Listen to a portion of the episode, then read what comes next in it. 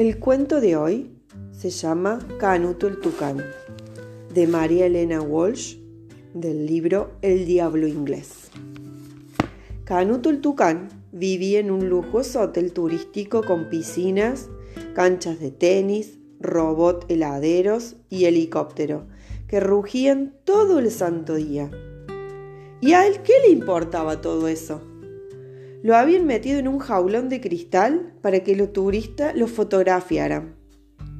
Canuto extrañaba su nido en la selva y su única alegría fue ver pasar una vez a Gaby, la campeona de tenis, que le tiró un besito.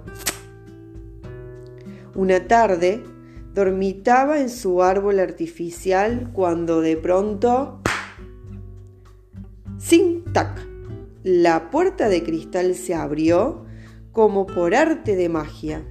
Pero no fue magia, sino una fruta redonda, tan hábilmente lanzada que rompió la cerradura.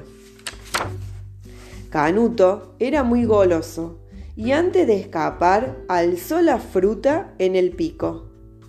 Es imposible volar con el pico abierto, de modo que bajó a la orilla del río La Piluz a esperar el colectivo. Mientras esperaba, observó la fruta.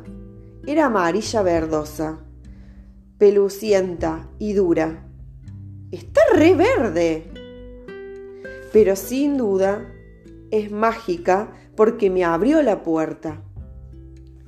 El colectivo era un yacaré voluntarioso que transportaba en su lomo a los bichos cansados de andar o volar. Canuto escondió la fruta bajo el ala, navegó un rato y bajó en la parada selva. Se encaminó a su nido, pateando el raro fruto. Por la senda, ¡qué casualidad! Venía en bicicleta Gaby, la campeona, paseando con su novio Flacus, las raquetas en la espalda. Canuto la miró embobado y Gaby le dijo a Flacus, ¡Es él!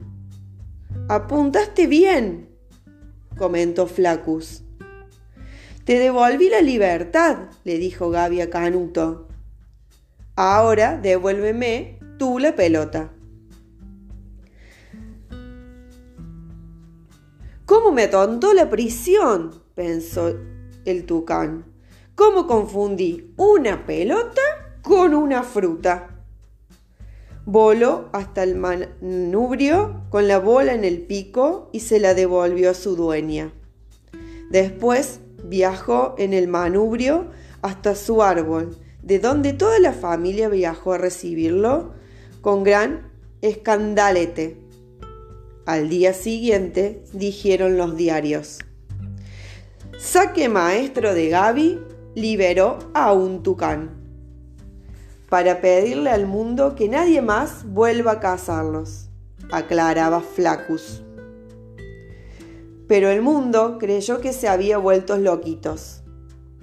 Le mandaron a Canuto una cesta de fruta madurísimas y una parva de invitaciones para ver campeonatos desde una palmera alta, alta, alta. Colorín colorado, este cuento se ha acabado.